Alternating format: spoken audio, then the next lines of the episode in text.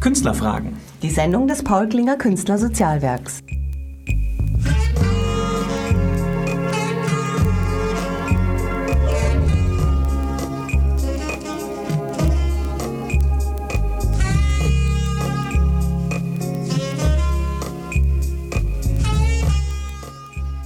So, schönen guten Abend, liebe, liebe Radio Lora-Hörer. Mein Name ist Waki Strobel und ich äh, vertrete hier den Paul Klinger, Künstlersozialwerk, als Moderator und darf euch heute den äh, Banjo-Spieler Rüdiger Helbig vorstellen. Rüdiger, schönen guten Abend. Servus, ja, grüß dich. Äh, als erstes, Rüdiger, du hast heute auch ein Live-Instrument dabei. Und da freuen wir uns schon, wenn du nach dem ersten Titel vielleicht noch nicht, aber nach dem zweiten Titel ein bisschen live für uns spielst. Mach ich Rüdiger, gerne, ja. Rüdiger, äh, du bist heute hier, weil der Arthur Silber, den wir eigentlich angekündigt haben, bei einem Seminar mitmachen muss. Das ist ein Schlagzeuger im Downtown-Studio. Aber wir freuen uns außerordentlich, heute von dir ein bisschen Banjo zu hören. Rüdiger, wie kommst du zum Banjo eigentlich? Wie bist du zum Banjo gekommen? Das heißt, der Banjo, Banjo, Banjo ja. geht schon mal los. Das ist ja, glaube ich, ein afrikanisches Instrument, gell? Das kommt ja aus Afrika und äh, überall eigentlich. In Indien findest du solche Instrumente, in China, mhm. also in Asien überhaupt. Ne?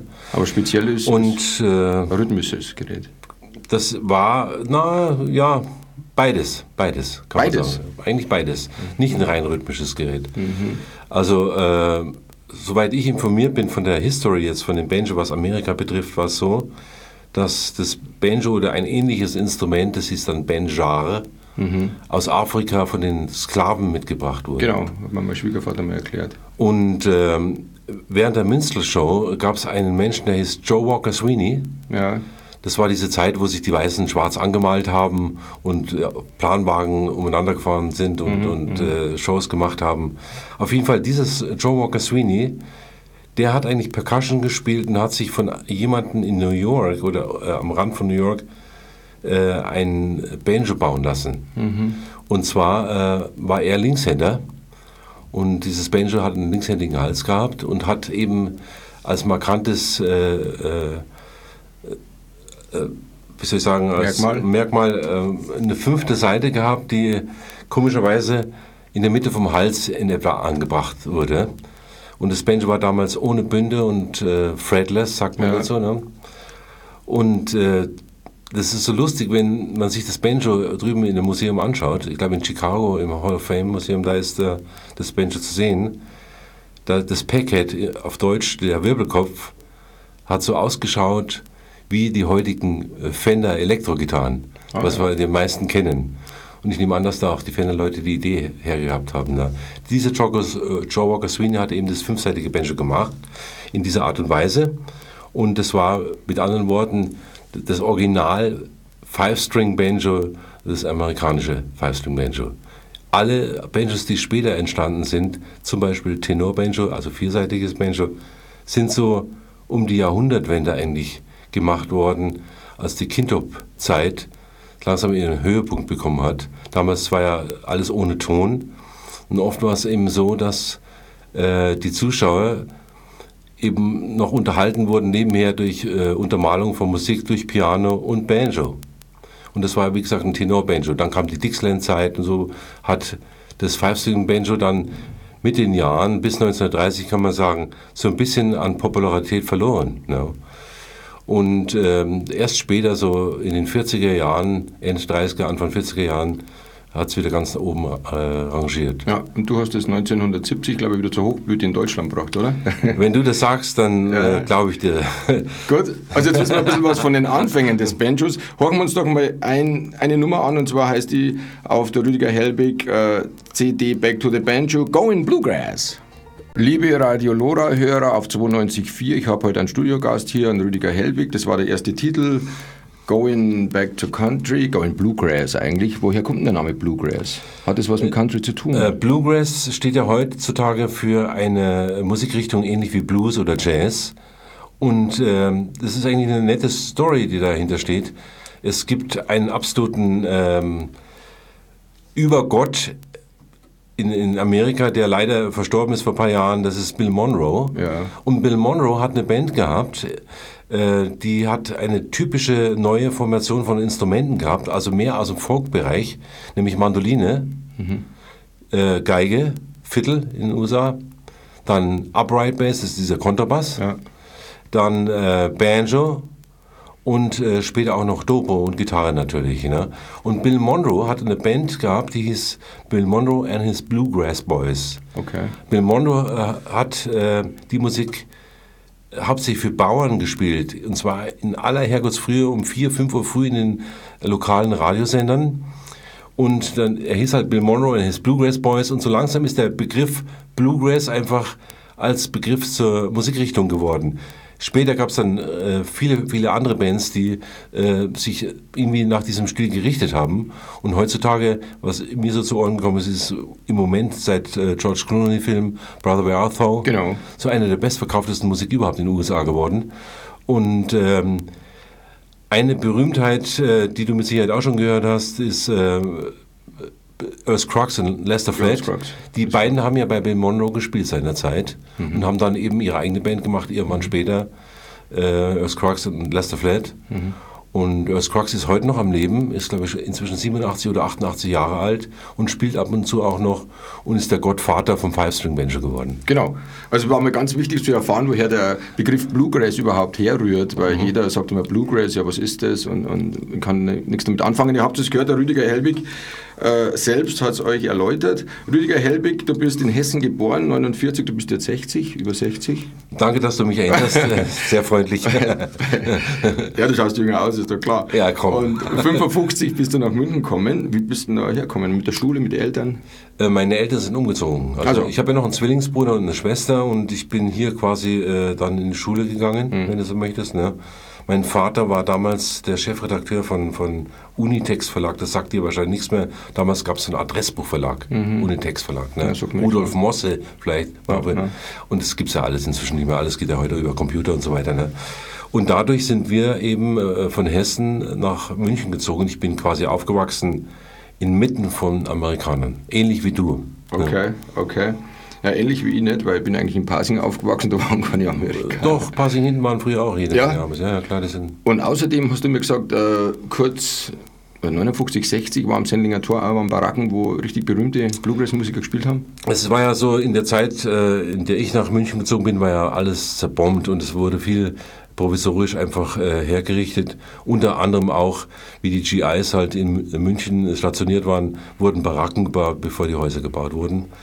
Und ähm, das ist eben so lustig. Kein Mensch weiß eigentlich, dass Lester Flatt, Earl Crux und Bill Monroe da ähm, neben am Sendlinger Torplatz in den Baracken gespielt hat. Heute, also ist da eine Kirche, ich weiß nicht, wie sie heißt. Die ist Ja, ja, so eine rote. Ja, ja, so eine rote Kirche. Und da war das, ne?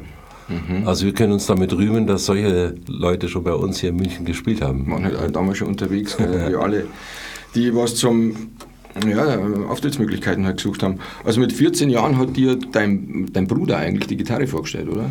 Nein, das äh, war so, äh, in der Zeit, wo ich groß geworden bin, war ja außer Elvis Presley und dann die Beatles die Folkwelle voll im Gange.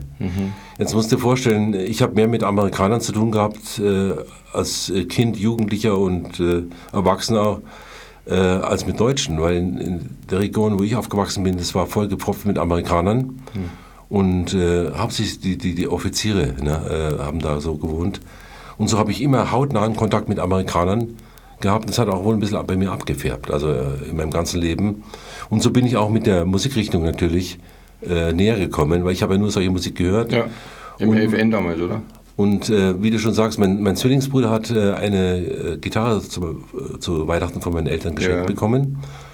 Und die hat mir aber nicht so gut gefallen eben. Ich habe da ein bisschen drauf rumprobiert und in meinen Schulferien äh, habe ich bei meinem Vater äh, da in dem Verlag gearbeitet und habe mir das Geld verdient für einen Banjo. Ich hatte natürlich keine Ahnung von Banjo und da war zufällig jemand da, der sechsseitiges Banjo hobbymäßig spielt. Ja.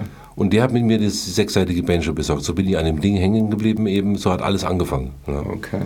Und dann bis zum ersten Banjo gekommen, das war Aria. Für 350 Mark habe ich im Internet gelesen. Naja, das war, äh, sagen wir mal so, Banjo war ja irgendwie ein bisschen was ähm, Exotisches. Exotisches, kann man fast schon sagen, ja. Also was, was nicht jeder spielt. Die meisten haben Gitarre gespielt zu dieser Zeit. also es war ja eben dann auch die Beatwelle, hat man gesagt, und äh, äh, Banjo war halt ein bisschen was Abartiges. Und ein fünfseitiges Banjo zu bekommen, ähm, war unmöglich äh, seinerzeit. Ja, also ja. jedem, dem ich das erzählt habe, der hat mich ausgelacht und hat gesagt, da ist eine fünfte Seite oben, so am fünften Bund, am seitlich vom Hals da. Und haben sie mir alle gesagt, also ich spreche von Musikhändlern. Ja, und ja. gesagt, sowas gibt's nicht, kann ich vergessen. Ne? Du hast dich dafür interessiert. und Ich habe die mich interessiert, ja. Irgendwer hat mir das mal gesagt, dass es ein fünfseitiges Banjo gibt, weil ich mich immer gewundert habe. Damals war äh, die Sendung im AFN, die Country-Sendung. Genau. Und die Eröffnungsmelodie War der Foggy Mountain. war der Foggy Mountain Breakdown vom Earth Crux. Die meisten Zuhörer kennen wahrscheinlich den Foggy Mountain Breakdown aus dem Film äh, Bonnie and Clyde. Da war es die, Hidi- äh, also die, die einleitende Melodie. Genau, genau. Und das hat dich fasziniert, weil man konnte das nur mit eben mit, mit der fünften Seite spielen. Man konnte doch nicht umeinander mit einem Sechsstring Naja, schon umeinander äh, spielen. äh, Das war genau der Sound einfach. Genau, das fünfseitige Banjo ist schon irgendwie, sagen wir mal, ein bisschen abartig, weil äh, das Banjo, fünfseitige Banjo wird im Gegensatz zum Tenorbanjo gezupft. Das Tenorbanjo ist äh, gestimmt ähnlich wie eine Geige, bloß tiefer und es wird geschlagen. Außer im Irischen, da macht man das mit Single-String-Technik, Genau. also mit Flatpick. Und das fünfseitige ist ein reines Zupfinstrument. Aber nicht so äh, in dieser Zupftechnik, Technik, wie man es bei Gitarren gewohnt ist, dass man irgendwie so ein Walking Bass hat auf, auf dem Daumen, sondern das wird durchgerollt. Meistens in, Rolls. In. Sechzehntel, ja, Rolls, ja. Und ganz entscheidend ist auch, dass, dass es gab keine Bücher, du musstest dir alles selber beibringen. Gab Also zwar- das war, äh, ich möchte es äh, nicht mehr erleben, sagen wir mal so. Das Mhm. war ganz, ganz brutal. Ich hatte seinerzeit auch noch überhaupt kein Geld für einen Plattenspieler. Ich meine, die Zeiten waren ganz äh, anders wie heutzutage und ich habe mein Ohr immer hingeklebt ans Radio Mhm. und habe versucht, das äh, auf dem Banjo nachzuempfinden, was ich da gehört habe, nämlich Genau. den Foggy Mountain Breakdown. Aber das war ein Affentempo und da war das Lied gleich wieder vorbei. Ne? Aber irgendwie, wie es der Zufall wollte, habe ich einen GI aus ähm, Frankfurt kennengelernt. Der war in Frankfurt, Offenbach äh, stationiert und kam immer nach München. Es gab ein Lokal in München, äh, wo heute das Unionsbräu Dennis Paul. äh, Dennis Pan hieß das, ja Dennis genau. Pan, In der genau. Einsteinstraße gab es das früher. Früher hieß es Song Panas. Und äh, dieser Dick Boak hieß der. Dick Boak. Zufällig hieß der ganz genauso wie der Dick Boak von Martin Guitars, dieser Manager da, aber der eine hat mit dem anderen nichts zu tun. Auf jeden Fall, dieser Dick Boak hat Five-String-Banjo gespielt mit einer Bluegrass-Band hier in München und da hat es mir schon mal die Schuhe ausgezogen. Er war auch derjenige, der mir die ersten Schritte beigebracht hat. Aber leider nach ein paar Monaten musste er wieder nach USA zurück und äh, da war es für mich gelaufen. Ja. Rüdiger, jetzt spielen wir ein Stück von deiner CD und zwar Back to the Banjo, das heißt also das Titelstück. Und dann spielst du ein bisschen live. ja. So, liebe äh, Radio Lora-Hörer, ihr hört heute unter Künstlerfragen bei Paul Klinger, Künstlersozialwerk, unseren Banjo-Spieler und auch noch Musikladenführer oder Betreiber Rüdiger Hellwig in der Einsteinstraße 123, glaube ich, Ja. ist das, gell? Da könnt ihr also ein Banjo, eine Gitarre oder ein bisschen Accessoires für eure Sachen kaufen. Er hat nicht nur super Gitarren von Gibson bis Aria oder Stanford, er hat auch wunderbare T-Shirts, also wirklich gute T-Shirts. Und als nächstes, Rüdiger, wollte ich dich fragen, wer hat denn alles in der Besetzung, äh, in, in der Kentucky Bluefield Band eigentlich mitgespielt? Das Weil wir sind- ja in München und die, die halten sich ja teilweise nur in München auf, oder? Vielleicht hört das jemand? Jein, sagen wir mal Jein. Äh, viele Amerikaner und Engländer sind da irgendwann hängen geblieben hier in München. Mhm. Die wollten eigentlich nur vorübergehend hier äh, mit äh, Musik Geld machen und äh, irgendwie haben sie dann bis heute ihr Leben hier verfristet. Ihr Herz verloren. Ihr Herz verloren und hundertmal geschieden. Ja, ja, ja. ja. Nee, bei mir in der Band waren Leute da, die du mit Sicherheit auch noch kennst, und zwar äh, am Liedgesang und an der äh, Rhythmusgitarre und Leadgitarre, beides hat er eigentlich gespielt. Jay Fletcher. Der hat ja mit Jimmy Patrick dann äh, im Duo äh, alle Jahre gespielt, also ist in München zumindest sehr bekannt. Und an der Mandoline hatte ich Trevor Morris. Äh, Trevor Morris kennt man heute noch, er ist ähm, mit meinem letzten Gitarristen von meiner äh, Band noch zusammen, und zwar mit, ähm, äh, mit Paul Stowe. Und die spielen zwar seltenst in München, aber äh, sie spielen immer noch im Duo mit Magic Ties, heißt die Truppe, und sind immer noch zu hören. Ab und zu sind wir mal auf Festivals zusammengebucht. Ne? An der Gitarre war damals, äh, also mein Hauptgitarrist war Robert Sauter Der Robert Sauter. aus Innsbruck. Und Robert Sauter ist auch derjenige, der auf dieser neuen CD Back to the Banjo die meisten Tracks auf der Gitarre gespielt hat. Ja. Und äh, Robert Sauter ist inzwischen umgezogen und wohnt wieder in Österreich, weit, weit weg, fast an der ungarischen Grenze, hat sich da irgendwie so ein Gut gekauft und lässt es gut gehen, sagen wir, auf dem Gut. Am Bass ist vielleicht interessant zu äh, wissen, war ja früher Jim Klopfenstein. Genau, und das letzte Stück ist eigentlich Jimbo. Jimbo. Jimbo äh, ist äh, ein Nickname, äh, äh, eine Verkürzung einfach von seinem Namen, Jimbo. Und äh, Jim hat auf mich immer einen bleibenden Eindruck hinterlassen und deswegen habe ich ihm diese Nummer gewidmet, Jimbo. Das ist gut. Jim ist ein hervorragender Bassist, einfach bis auf den heutigen Tag. Und Ja. mir ab und zu hilft er uns auch noch aus in der Band und ich freue mich immer wieder. Er ist ein unheimlich netter Mensch und super Musiker einfach. Ne? Ja. Ähm, was wollte ich noch sagen? Ähm, wir haben auch später einen anderen Bassisten gehabt, das ist vielleicht ganz interessant für die Zuhörer zu wissen. Der hieß Steve Ingebrigtsen. Das war auch der Bassist, mit dem wir dann auf die DR-Tour gegangen sind und auch in Arabien gespielt haben. Steve Ingebrigtsen ist der Mann von einer Sängerin, die man hier unter dem Namen Jennifer Rush kennengelernt hat. Ah, ja. Die beiden sind verheiratet und, und inzwischen sind sie von, von Beverly Hills umgezogen und wohnen jetzt in New York. Und Steve hat seinen Traum verwirklicht, von dem er immer wieder gesprochen hat. Er möchte Zahnarzt werden. Ja, so. Und dieser Wahnsinnige, er war ein toller Musiker, der hat auch für den Ralf Siegel damals im Studio gespielt. Und ähm, der ist wirklich Zahnarzt geworden, ob du das glaubst oder nicht. Ja. Das ist interessant mit der Jennifer Rush. Naja, dann hat er ausgesagt wahrscheinlich. ja. Nicht nur als Zahnarzt. Jetzt sind wir bei deiner äh, momentanen Band, die Huckleberry Five, die ab 96 eigentlich ins Geschäft gekommen ist, oder? Ja, genau. Damals noch in anderer Besetzung. Also da hat sich einige mal was getan, weil du weißt ja, dass Musiker einfach öfters in verschiedenen Bands spielen und es ist halt nicht so leicht, eben eine, eine Band so zu formieren, dass alle nur für, für die ein und die gleiche äh, Truppe spielen. Und seit äh, einigen Jahren machen wir das aber konsequent so. Und heute habe ich natürlich äh, wahnsinnig gute Leute dabei. Äh, ich habe einen wahnsinns Leadsänger und Mandolinspieler dabei, Philipp Schöppe. Ja. Das ist, glaube ich, der jüngste sogar im Bunde. Ich habe euch schon gehört. Wahnsinnig Und er stark. ist äh, sehr duftet und das freut mich wirklich, dass ich mit ihm zusammenspielen kann. Er ist so, so ein Hypertalent, kann man sagen. Ne? Sehr guter Mann. Und dann Rico Waldmann kennt man früher auch aus der Münchner Bluegrass-Szene. Der ist jetzt äh, mit mir zusammen seit fünf, sechs Jahren. Und am Bass habe ich Mac Meyerhofer. Mhm, ja. Mac Meyerhofer hat bei Mainspring äh, gespielt. Mark Stoffel, der, hat- Mark Stoffel hat übrigens Mandoline auch bei zwei, drei Titeln auf meiner CD gespielt. Und äh, wen habe ich vergessen? Stefan Auer ist seit über einem Jahr dabei. Das ist der zweite Gitarrist. Der ist aus dem schönen Schliersee, ein echter Bayer. Ah ja. Sieht man fast an, ich habe euch mal im Oklahoma gehört. Mhm. War gut, also wirklich gut. Und was wir halt machen, äh, ist halt nicht so der, dieser traditionelle äh, Bluegrass-Wacke. Wir machen schon traditionellen Bluegrass, aber wir mischen natürlich mit modernen Elementen. Ja. Auch vom Blues haben wir jede Menge Sachen da und, und äh, selbst Bob Dylan-Titel haben wir einfach ummodifiziert oder von Prince nochmal. Also wer euch demnächst hören will, ihr spielt am 5. September, also nächsten Samstag in Birkenried bei Kötz. Und erzähl mal ganz kurz, da ist dieser Eberhard Finke. Ja, Eberhard Finke ist in der Bluegrass-Szene äh, zum Begriff geworden, weil Eberhard Finke war der Erste, der so im deutschsprachigen Raum ein Magazin auf die Beine gestellt hat. Er ist ein beruflicher Lehrer eigentlich und hat das nebenberuflich gemacht und hat ein Bluegrass-Magazin für Begeisterte ins Leben gerufen.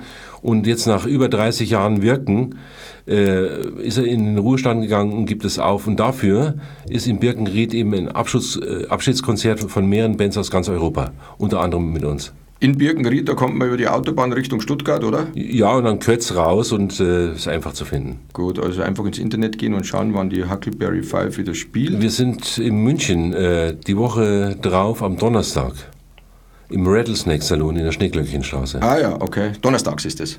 Das ist dann der Donnerstagabend, ja. Gut, ab 21 Uhr Richtig, ja. im Rattlesnake Salon. Und ganz kurz äh, gehen wir deine Website durch und zwar www.rüdiger mit UE in dem Fall minus hellbig.de Einfach auf Huckleberry 5 Tourdaten äh, äh, klicken und dann sieht man die ganze Genau. Liste. Und ganz interessant ist noch, äh, ich habe ein Plakat gesehen oder beziehungsweise in dem Internetausdruck die Moonlight Hoodoo Revue, wo du auch mitgespielt hast. Ja, die sind äh, Amerikaner aus Reno. Gibt es die Band noch? Die Band gibt es nach wie vor, das ah, ist ja. eine Kultband und die haben auch äh, mit Sicherheit eine Webseite über Google, ist man sofort drinnen, also das ist gar kein Problem. Mit der habe ich auf ein paar Konzerten hier in, in Deutschland zusammengespielt. Und das ist aber so lustig, was die wenigsten wissen, ist eigentlich, es gibt einen ganz berühmten Mandolinspieler inzwischen in den USA, ein, ein Newcomer, wenn man so möchte. Äh, David Grisman ist jedem zum Begriff geworden auf der ganzen Welt. Der hat ja mit Stephen Propelli auch Auftritte gemacht, also er ist weltberühmt. Aber es gibt einen Menschen, den diese Moonlight Hoodoo Review in Reno äh, einfach spontan auf die Bühne geholt hat beim Open-Air-Konzert. Und das ist Chris Thiele. Chris Thiele ist einer der ganz begnadeten Mandolinspieler auf dieser Welt. Ja. Und Moonlight Hoodoo Review haben diesen Chris Thiele seinerzeit entdeckt. Ne? Mhm. Wenn wir bei diesen Leuten eigentlich sind, die schon von Kind auf Musik gemacht haben, der Mark Croner, wer war denn das? Mark Croner, äh, das ist ein Deutsch-Amerikaner, also mit deutscher Mutter und amerikanischem Vater. Mhm. Und der ist in München aufgewachsen oder ich weiß nicht, ob er jetzt in den USA geboren worden ist oder nicht. Und der hat immer Country gemacht und so weiter. Auch Five-String-Banjo? Nein, Mark Croner, äh, äh, Mark Conrad, den meine ich, ist ein Sänger. Nein, Mark Croner heißt Mark Croner, ach, Mark Cronar. Genau. Das ist äh, äh, mein Fiddler gewesen. Ah, ja, jetzt. Der ist aus Virginia mhm. gewesen. Der ist inzwischen wieder nach USA zurückgegangen. Der war übrigens auch auf der DDR-Tour mit dabei und auch in der Schweiz. Das ist ein guter Mann, oder? Ein Wahnsinnsmusiker. Das war also brutal. Mhm. Das war einer von den Musikern. Du kommst um halb, vier, halb fünf nach äh, Hause zum Schlafen oder im Hotel oder was auch immer. Da übt er. Der Kerl ist wirklich um 5 Uhr aufgestanden, in der Unterhosen, ins, ins Badezimmer gegangen und hat Viertel geübt und dann warst wach einfach. Mhm. Ja. Also wir hätten ihn beinahe erschlagen, kannst du sagen. Naja, Jetzt sind wir soweit beim nächsten Titel und zwar City Desert heißt der Titel und da hauen wir kurz rein. Also liebe Radio Lora Hörer 92.4, ihr seid bei der Sendung Künstlerfragen. Wir haben heute den Rüdiger Helbig da und ganz kurz Rüdiger, du hast äh, Beziehungen zu Martin und die haben dir eine Signature-Gitarre gewidmet. Genau, da habe ich mich unheimlich gefreut. Ich habe gar nicht damit gerechnet. Das ist eine wunderschöne Gitarre. Äh, das genannt HD28 RH. Äh, Und zwar äh, hat Chris Martin von Martin Company in Nazareth, Pennsylvania, hat mir die einfach gewidmete Gitarre für meine in Anführungsstrichen Verdienste als Bluegrass-Musiker in Europa. Mhm. Und insgesamt gibt es 21 Stück, oder? Es, gibt, es gab nur 21 Stück, sind schon nicht mehr erhältlich und äh, es war halt eine Ehre für mich, zumal als Banjo-Spieler, dass du eine Signature Martin-Gitarre bekommst. So ist es. Ja. Weil der Gitarrist von meiner Band, der Wolfgang Graf, der hat sich ja eine gekauft, war nicht recht billig, aber er ist total zufrieden. Also er spielt jeden Tag drauf und er freut sich eben, dass es von dir, von dir, das von dir ist, ist ja klar. Ach, ach so, der äh, meine äh, Signature hat er. Wolfgang, ja, ah, ja. Jetzt momentan ist er äh, auf der Insel.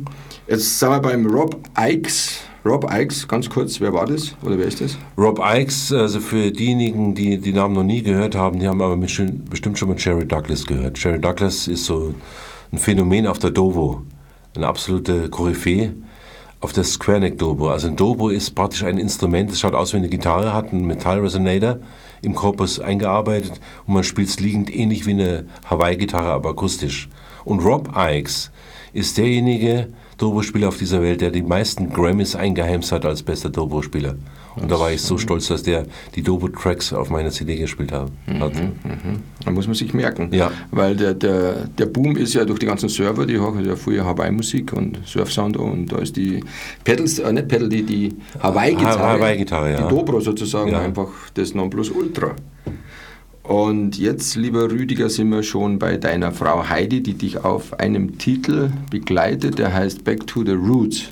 Die ja, Heidi ist also schon immer an deiner Seite, sagen wir mal so. Ja, klar, wir haben uns auf der Bühne kennengelernt. Heidi ist ja äh, Studiosängerin ihr Leben lang und hat für alle möglichen Produktionen ob es Ralf Siegel ist oder, ich meine, man, man, kennt sich untereinander, hat sie halt Backup gesungen und Grand Prix ge, gesungen. Also Heidi ist ein richtiger Vollblut-Profi. Ja. Und äh, wir haben uns auf der Bühne durch Zufall kennengelernt und haben auch die erste Zeit zu zweit gespielt. Bloß seitdem ich da mit ihr gespielt habe, gab es keine Zugaben mehr. ja, ich kann nur dazu sagen, ich bin ja oft äh, montags meistens nach meiner Zitterstunde komme ich zu euch, kriege immer einen super Cappuccino, werde immer freundlich empfangen in deinem Laden und die Heidi will halt immer, dass ich mit ihr zitter Zitterspiel? Weil sie hat ja selber mal als Kind schon Zitter gespielt. Gell? Ja, klar, früher war das ja so üblich, dass die kleinen Kinder ihr Instrument äh, gelernt haben und Heidi ist eine echte Münchnerin ja. und da war es ja naheliegend, dass man äh, Zitter lernt als Münchner ne, mhm. und als Bayer.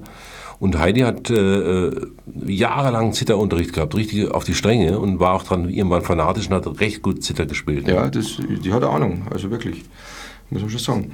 Jedenfalls freue ich mich schon heute, wenn ich wieder bei euch Zitter spielen darf, einen dritten Mann oder Kaffee Mozart und du kannst mich so kongenial begleiten auf der Gitarre, weil sie ist eine unheimlich gute Gitarristin. Gell? Ja. Und vom Gesang her leitet sie ab und zu einen Workshop bei dir im Laden, oder? Genau, sie macht ihre äh, Gesangsunterrichte und das mache ich mit dem Banjo auch. Äh, also es ist naheliegend, dass ein Musiker, äh, wenn er es rüberbringen kann, vorausgesetzt, auch äh, den Nachwuchs unterrichtet. Genau, es muss halt einstimmen, es muss ernsthaft betrieben werden. Die Leute müssen üben. Ich habe bei dir auch schon ein paar Stunden gehabt und habe es leider nicht. Äh Von Gottes Eingebung kommt gar nichts. Also so man es. muss schon wirklich äh, man dahinter üben, bleiben. Ja. ja. Man muss wirklich dahinter bleiben. Jetzt noch ganz kurz in eigener Sache. Ich habe auch eine Band, beziehungsweise tritt allein auf mit der Zither oder mit der Gitarre. Und zwar demnächst ist eine Kleinkunstbühneneröffnung. Und zwar heißt das ganze Programm Kultur im Esche im Eschengarten und zwar in der Ebereschenstraße 17. Am 17.09. spiele ich da, also beziehungsweise äh, gebe mein Bestes ab 20 Uhr. Hier in München? Nein, das ist draußen Richtung äh, Ebereschenstraße. Wo ist das? Feldmoching, oder? Die ich habe keine Ahnung. Ja gut, wer Interesse hat, ich würde das nur nebenbei erwähnen. Jetzt, Rüdiger, sind wir wieder dabei bei Larry Good von den Good Brothers. Genau. Der hat das Intro geschrieben von deiner CD, oder? Ja, ich habe zwei Liner Notes bekommen, äh, einen von Larry Good und einen von Scott Shipley. Scott genau. Shipley kennt man vielleicht als Gitarrist von Johnny Cash auch und ist Studiomusiker und ein war ein guter Mann. Und Larry Good ist irgendwie ein äh, Präsident von der Country Music Association, glaube ich, ne? Ja. Und der hat die erste Liner Note geschrieben. Und er spielt ja selber Banjo. Er spielt ja selber Banjo und singt auch sehr gut und, und äh, die Good Brothers sind der Welt bekannt. Ne? Also das ist eine genau. der führenden Truppen in der Richtung in Kanada zum Beispiel. Ja. Die haben den Award gewonnen, glaube ich, letztes Jahr als beste äh, Bluegrass Gospel Band. Ja. Und da haben wir noch einen Ausruf vom Scott Shipley stehen, Rüdiger, please don't make us wait another 20 years for the next one. Also er meint... Äh, er meint das, äh, die erste Solo-CD, die ich gemacht habe, die ist wirklich 20, 25 Jahre her und jetzt... Äh, äh, sollte ich halt nicht zu lange warten mit, der nächsten. Genau, und die jetzt 2006 rausgekommen ist, habe ich eine Widmung von dir für Wacky, dein Rüdiger 2006, Back to the Banjo. Ich bin total stolz drauf, weil nicht jeden Tag kriegt man sowas in die Hände. Jetzt schauen wir uns mal an, den nächsten Titel Back to the Roots mit deiner Frau Heidi an der Gitarre, an der Mandoline ist der Mark Stoffel und an der Autoharpe Robert Sauter. Am Bass Albin Hering, nicht zu vergessen. Back to the Roots! Liebe Radio Lora-Hörer, wir haben heute den Five-String-Banjo-Spieler Rüdiger Hellwig als Gast bei Künstlerfragen der Sendung vom Paul Klinger Künstler Sozialwerk. Äh, Rüdiger, du hast den Laden in der Einsteinstraße 123 und ihr verleiht da auch Instrumente und bei dir tummelt sich ja fast die gesamte Musikwelt, die, also die ernste. Und wer war eigentlich das berühmteste Klientel, die bei dir was geliehen haben? Also kannst du dir vorstellen, durch meine Tätigkeit als, als äh, äh, Profimusiker habe ich natürlich alle möglichen Leute auf der Bühne kennengelernt mhm. in meinem Leben, die zwangsläufig auch mich besucht haben, wenn sie hier auf Europatour waren. Ne? Und äh, also es waren so viele, ich kann gar nicht alle aufzählen, aber vielleicht kennt man Peter Fonda. Mhm. Ja, ja, klar. Er spielt übrigens ganz toll Gitarre, hat eine Martin D45 mhm. und ist ein absolut lustiger Typ. Mhm. mhm. Aber auch der Eros Ramazzotti zum Beispiel und, und, äh, viele andere eigentlich. Ja, es gibt einige. Äh, zum Beispiel Kevin Costner kommt jetzt auch mit der Country Band. Das, der wird mit Sicherheit auf der Bildfläche bei uns erscheinen. Ja, ganz sicher. Ja. Also. Hoffen wir es. Hoffen wir's. Ich kann mir gar nicht vorstellen, dass er überhaupt Gitarre spielt. Ich weiß gar nicht, was er spielt. Oh, da gibt es ja genug äh, Schauspieler, denen traut mir das gar nicht zu, die wahnsinnig gute Musiker sind. Ja, ja. Es gibt vor allen Dingen wahnsinnig gute Mundharmonikaspieler und Schauspieler, ja. weil sie viel Zeit haben zwischen den Pausen und der Probenzeit mit so einem kleinen Ding umeinander. Und jetzt was anderes, äh, Herr Rüdiger, eine Frage die haben mir meine Freundin aufgeschrieben, soll ich da stellen, wenn dir ein Engel begegnen würde und dir sagen würde, dass du einen Wunsch frei hast, der hundertprozentig in Erfüllung geht, mit wem würdest du am liebsten einmal in deinem Leben spielen, egal ob tot oder lebendig? Also ich vermute mal mit Earl Scruggs. Ähm, Ich könnte es gar nicht so pauschalieren oder beziehen auf eine Person. Es gibt viele gute äh, Musiker in USA, mit denen ich gerne auf der Bühne gestanden wäre. Aber der Ozean ist dazwischen, der große Teich, das ist so weit. Sicher würde ich mit Earth Crux gerne mal eine Nummer zusammen spielen. Ja, solange er noch lebt. Solange er noch lebt. Also immerhin ist es äh, Earth Crux ja ein Hero. Ja, ist ganz Von klar. mir, ne? Rüdiger, du warst selber schon drüben in USA, das heißt Los Angeles. Du warst Begleitmusiker bei einem Stück von The Doobie Brothers. Ja, ich war öfters natürlich in meinem Leben schon in den USA. Ich habe auch zum Beispiel in dem berühmten Station Inn in, in, in Nashville gespielt. Das ist so ein Kultclub einfach. Ne? Ich habe aber auch, vielleicht ist es ganz interessant, äh, mit äh, Jerry Garcia mal zusammengespielt. Durch Zufall in Los Angeles, Jerry Garcia, Dave Grisman, äh, Tony Rice und äh, Weiser Clemens. Äh, Weiser Clemens ist ja inzwischen auch schon tot. Und ich kann dir versichern, ich spiele mit ihm eine halbe Stunde zusammen und wusste nicht, dass das Jerry Garcia ist. erzählt, Es ist peinlich, aber immerhin habe ich mit so einer Kultlegende Ja. mal zusammengesessen und habe musiziert. Das war ganz nett. Und vor allen Dingen entscheidend ist ja, dass, ich glaube, du bist der bessere Banjo-Spieler gewesen, oder? Als Jerry Garcia? Ja. Jerry Garcia war ja nicht in dem Sinn Banjo-Spieler. Ja, Klar hat er auch Banjo gespielt, der hat aber auch alles Mögliche gut gespielt. Dobro zum Beispiel und Gitarre. Konnte Ja, er ja, auch klar. spielen. Er war vor allen Dingen immer am richtigen Ort zur richtigen Zeit und hat auch bei die Eagles, glaube ich, mitgespielt. Take it easy, das Ja, Schluss des ja, Banjo, glaube genau, ich, ist Jerry genau. Garcia. Ja. Und das macht dann ihn halt unsterblicher. Ja, es gibt auch so eine, so eine Kultscheibe, die kann ich nur jedem empfehlen, weil ich glaube, sie ist wieder erhältlich. Die heißt All in the Way mit Jerry Garcia, David Grisman und Mercer Clemens. Also das ist so eine Kult-Bluegrass-Scheibe, die man sich unbedingt anschaffen sollte, auch wenn sie nicht von mir ist. Machen wir, Rüdiger, machen wir. Also ich sowieso, ich habe viel gelernt daraus, dass man sich wirklich mit der Bluegrass-Sache beschäftigen sollte, weil es echt Spaß macht. Und ich bedanke mich ganz herzlich bei dir, Rüdiger, und sagen wir ganz kurz nochmal deine Webadresse, und zwar www.rüdiger mit UE helbig.de. Genau. Da erfahrt ihr alles über Bluegrass, über den Rüdiger, über seinen Werdegang. Ich habe es auch rauslassen, aber wie gesagt, ich bin ja oft bei ihm und wir sind alte Freunde. Jetzt hören wir uns noch das äh, Stück an, Memories of the Past. Ganz kurz, ich möchte mich bei den Zuhörern auch nochmal bedanken und vielleicht habe ich irgendwie das Interesse am Bluegrass äh, geweckt. Das würde mich natürlich freuen. Ich würde mich natürlich freuen, wenn Sie mal auf ein Konzert von mir kommen würden. Und danke dir, Waki. Also herzlichen Dank, Rüdiger. Macht's es gut und es gibt viel zu wissen über Bluegrass.